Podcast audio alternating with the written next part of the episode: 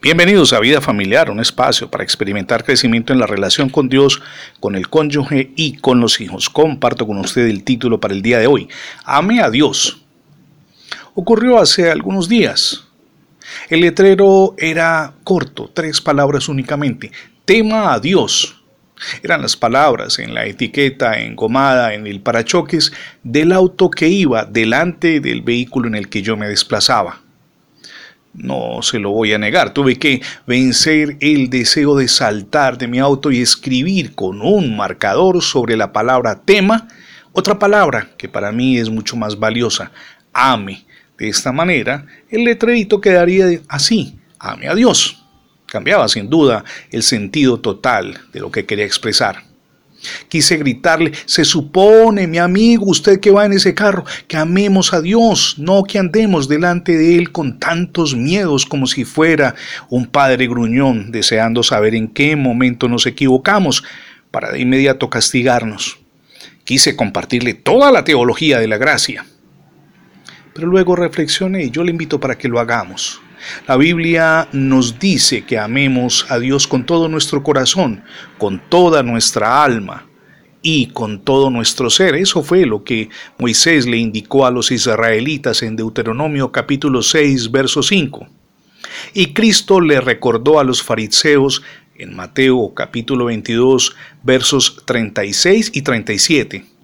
Verdaderamente entendemos entonces que y ahí permítame citar nuevamente la palabra, la mayor sabiduría consiste en honrar al Señor. Los que le honran tienen buen juicio.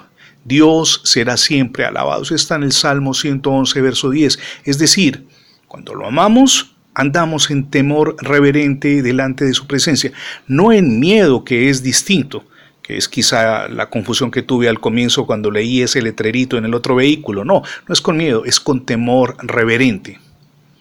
La Biblia y la razón también nos dicen que en la medida en que crecemos en amor al nuestro Padre Celestial, hay un temor que Dios dispone. Temor que significa admiración y reverencia hacia Él como nuestro Creador. Sé que si amo a Dios sin reservas, voy a desear ardientemente seguirle con reverencia, conforme a su voluntad, en lo posible, huyendo del pecado pero el amor debe venir primero, según nos dice Deuteronomio capítulo 6, verso 9. Escríbelos también en los postes y en las puertas de tu casa.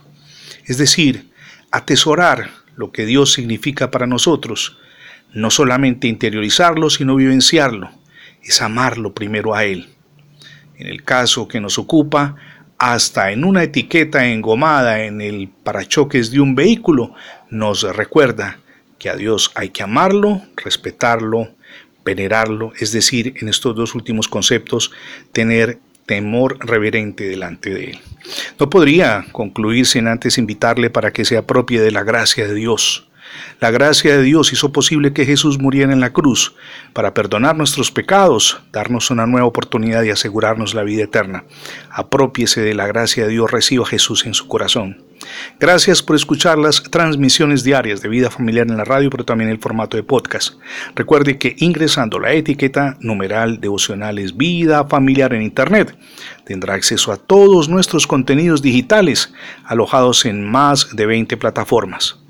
Somos Misión Edificando Familias Sólidas y mi nombre es Fernando Alexis Jiménez. Dios les bendiga hoy, rica y abundantemente.